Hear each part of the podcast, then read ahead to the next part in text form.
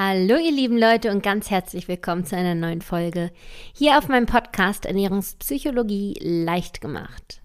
Mein Name ist Bastian Neumann und in dieser Folge werde ich ein Thema thematisieren, das ich ähm, eigentlich niemals hier thematisieren wollte. Ich habe mir sogar geschworen, dass ich hier niemals auf diesem Podcast darüber sprechen werde und jetzt habe ich mich aber spontan doch anders entschieden. Der Grund, weshalb ich das eigentlich nicht thematisieren wollte, ist folgender. Der Podcast heißt Ernährungspsychologie, wie ihr ja alle wahrscheinlich wisst. Ähm, und ich stehe auch zu 100 Millionen Prozent hinter diesem Thema. Ich bin davon absolut überzeugt. Ich bin mir sicher, dass dieser Ansatz der Ernährungspsychologie unglaublich vielen Menschen helfen kann. Da bin ich mir ganz, ganz sicher. Allerdings bin ich Ernährungswissenschaftlerin. Ich habe mir viel über die Psychologie angeeignet, angelesen, mich damit auseinandergesetzt, aber ich bin keine Psychologin. Und ich traue mir trotzdem einiges zu, also dass ich trotzdem in die ernährungspsychologische Richtung beraten kann. Allerdings muss ich bei einigen Themen sagen, und das Thema, das ich heute aufgreifen werde, ist zum Beispiel so ein Thema, dass man da einfach mehr Expertise in dem Bereich Psychologie braucht. Da braucht man einfach ein bisschen mehr Tiefenwissen, dass man so aus den verschiedenen Bereichen Sachen ergänzen kann und so weiter. Also ähm, genau, also kurz gefasst, es soll heute um eine Essstörung gehen. Und Essstörungen sind ja in der Regel sehr psychisch bedingt, also da steckt viel Psychologie hinter und um diese Essstörung irgendwie anzugehen, da lösungsorientiert irgendwie Ratschläge zu geben, dafür braucht man einfach viel psychologisches Wissen. Und das ist ein Punkt, wo ich sage, okay, da ähm, bin ich nicht die Fachperson für. Da gibt es sehr viele Psychologen, an die ich an dieser Stelle gerne äh, verweisen würde. Aber da bin ich einfach äh, nicht mehr die Fachperson. Und genauso ist das heute halt auch bei der Ernährungs-, äh, bei der Essstörung, die ich vorstellen will. Und zwar ist es das sogenannte Binge-Eating oder die sogenannte Binge-Eating-Störung. Und weshalb ich mich jetzt dazu entschieden habe, das doch hier zu thematisieren, ist der Grund, dass diese Essstörung sehr verbreitet ist. Es ist sogar die Essstörung, die am weitesten verbreitet ist, so in Deutschland und in der westlichen Welt. Ähm, und trotzdem ist sie unglaublich unbekannt. Kaum jemand kennt das. Binge-Eating. Wahrscheinlich noch nicht gehört. Und deshalb habe ich mir jetzt gesagt, okay, ich werde es trotzdem, obwohl ich nicht die Fachperson für dieses Thema bin, ähm, werde ich das Thema trotzdem vorstellen, weil ich weiß, dass es vielen Leuten hilft, einfach nur davon zu wissen.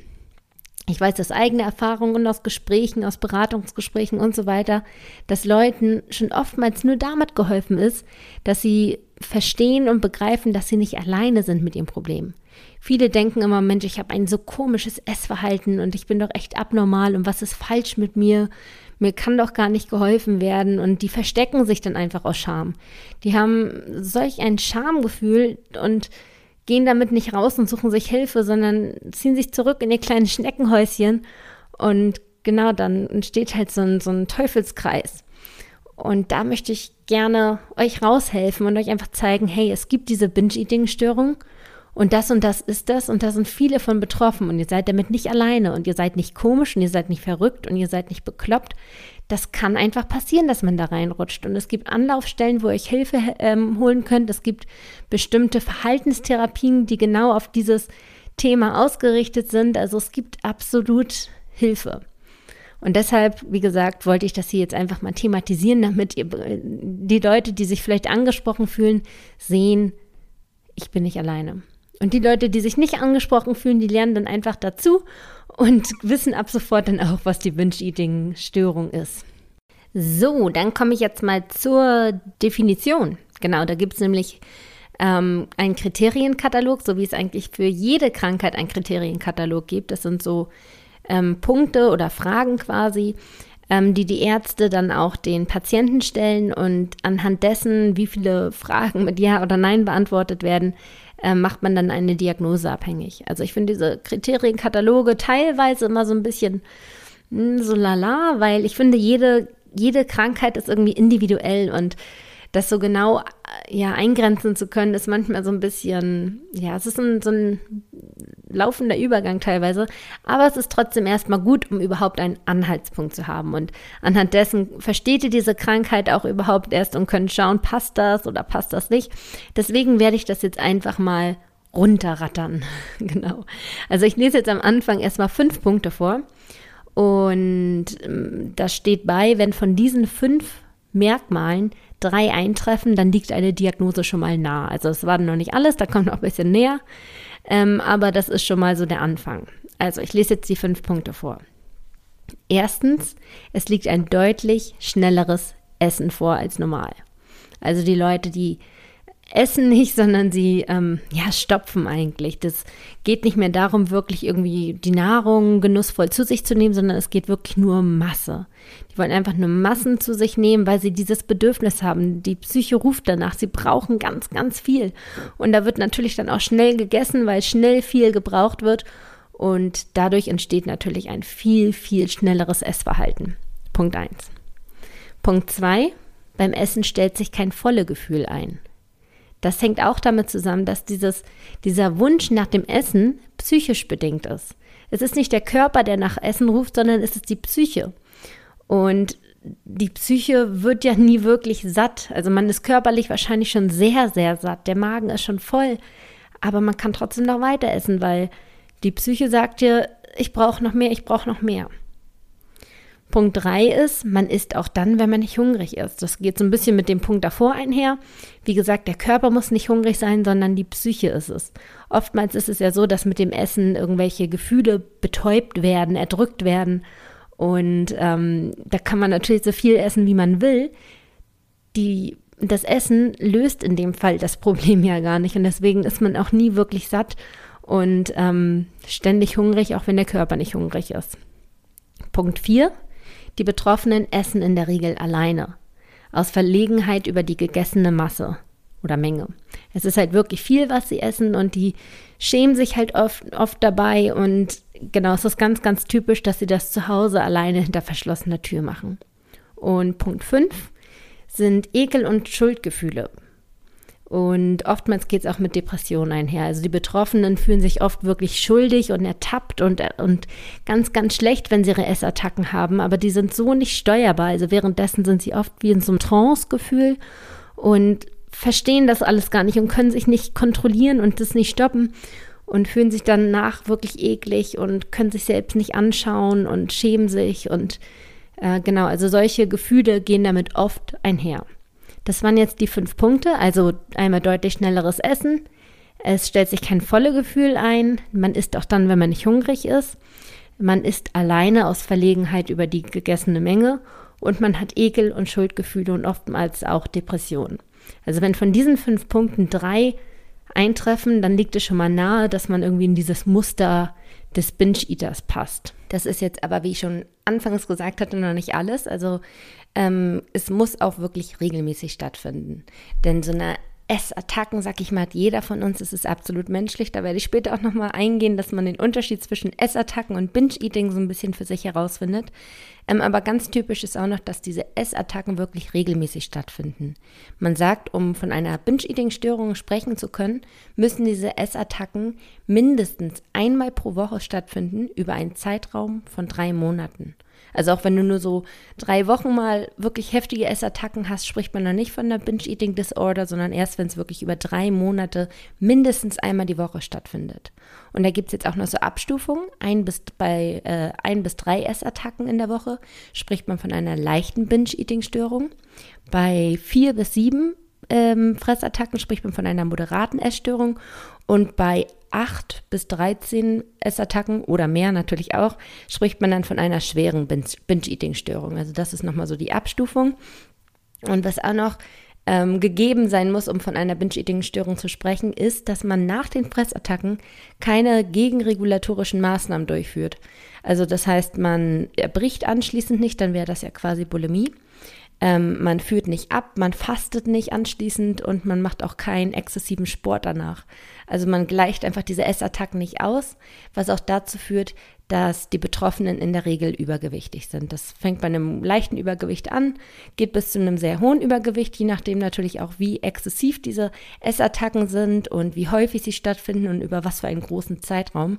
Aber meist endet es dann damit oder endet es in einem Übergewicht. Das ist ähm, auch sehr, sehr, sehr typisch. So, und jetzt will ich nochmal darauf eingehen, was ist überhaupt, ab wann, ja, hat man denn überhaupt dieses Binge-Eating? Ist man schon Binge-Eater, wenn man Fressattacken hat oder wann fängt das an?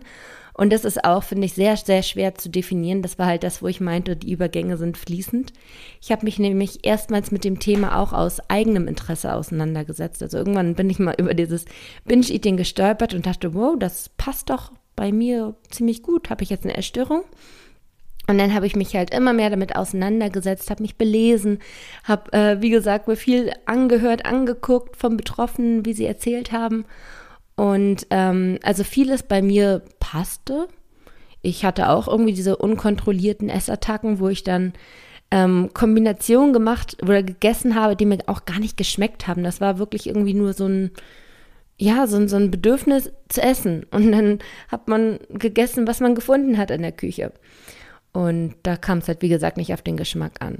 Und deswegen habe ich mich dann damit auseinandergesetzt, konnte aber nach relativ kurzer Zeit für mich persönlich feststellen, ohne dass ich jetzt beim Arzt war oder so, dass ich nicht vom Binge-Eating ähm, betroffen bin. Zwar hatte ich diese unkontrollierten Essattacken auch und ich habe auch, ähm, wie gesagt, einige komische Kombinationen gegessen. Es ging nicht um den Geschmack, sondern es ging um, um die Masse. Ähm, allerdings war es irgendwo der Unterschied, dass mein Körper durchaus noch eine Rolle gespielt hat. Also äh, irgendwann konnte ich einfach nicht mehr essen. Ähm, und das war dann nach, keine Ahnung, 500 oder 1000 Kalorien. Ich, ähm, kann man schlecht einschätzen, wenn man so eine Heißhungerattacke hat. Da war es dann irgendwann erreicht und irgendwann hat mir mein Körper gesagt, okay, das reicht jetzt und ich war zufrieden. Also ähm, ich habe was gegessen und war danach befriedigt. Zwar habe ich mich jetzt auch nicht so super toll gefühlt danach, da denkt man sich auch, Mist, das hätte man sich sparen können. Aber es war jetzt nicht so, dass ich irgendwie in so depressive Verstimmungen gekommen bin und ähm, genau wirklich richtig, richtig viel gegessen habe, sondern es war halt, ja, man hat mal die Kontrolle verloren. Bei den Binge-Eatern ist es jetzt allerdings so, dass die teilweise ihre Essattacken wirklich auch vorher planen. Die gehen dann sitzen zu Hause und merken, okay, ich brauche jetzt was und gehen extra dafür einkaufen. Sowas habe ich jetzt auch nicht gemacht. Ich habe geschaut, was haben wir noch in der Küche und habe mir daraus irgendwas gemacht. Die gehen teilweise einkaufen und kaufen sich dann wirklich Mengen. Und ähm, ich habe, wie gesagt, schon mal so ein paar Berichte gelesen, gesehen von Betroffenen und die haben dann erzählt, dass sie ähm, bis zu fünf Tafeln Schokolade, drei Packungen Kekse, zehn Brötchen, vier Tüten Chips, ähm, zwei Flaschen Cola sich gekauft haben, um das noch alles runterzukriegen. Also wirklich wahnsinnige Mengen und haben das auch ja halbwegs bewusst eingekauft zuvor und haben das so lange gegessen, bis es leer war. Sie konnten vorher nicht aufhören. Erst wenn jede Packung leer war und die, es keine Chance mehr quasi gab, weiter zu essen, haben sie aufgehört. Und das traf halt bei mir alles nicht so ein. Also ich hatte auch dieses Heißhungergefühl, ich wollte auch was essen, wollte auch Sachen essen, wo es mir nicht um den Geschmack ging, sondern nur um die Hauptsache, was essen zu können. Aber irgendwann trat bei mir auch die Befriedigung ein. Ich habe gemerkt, okay, das ist jetzt äh, genug, ich bin voll.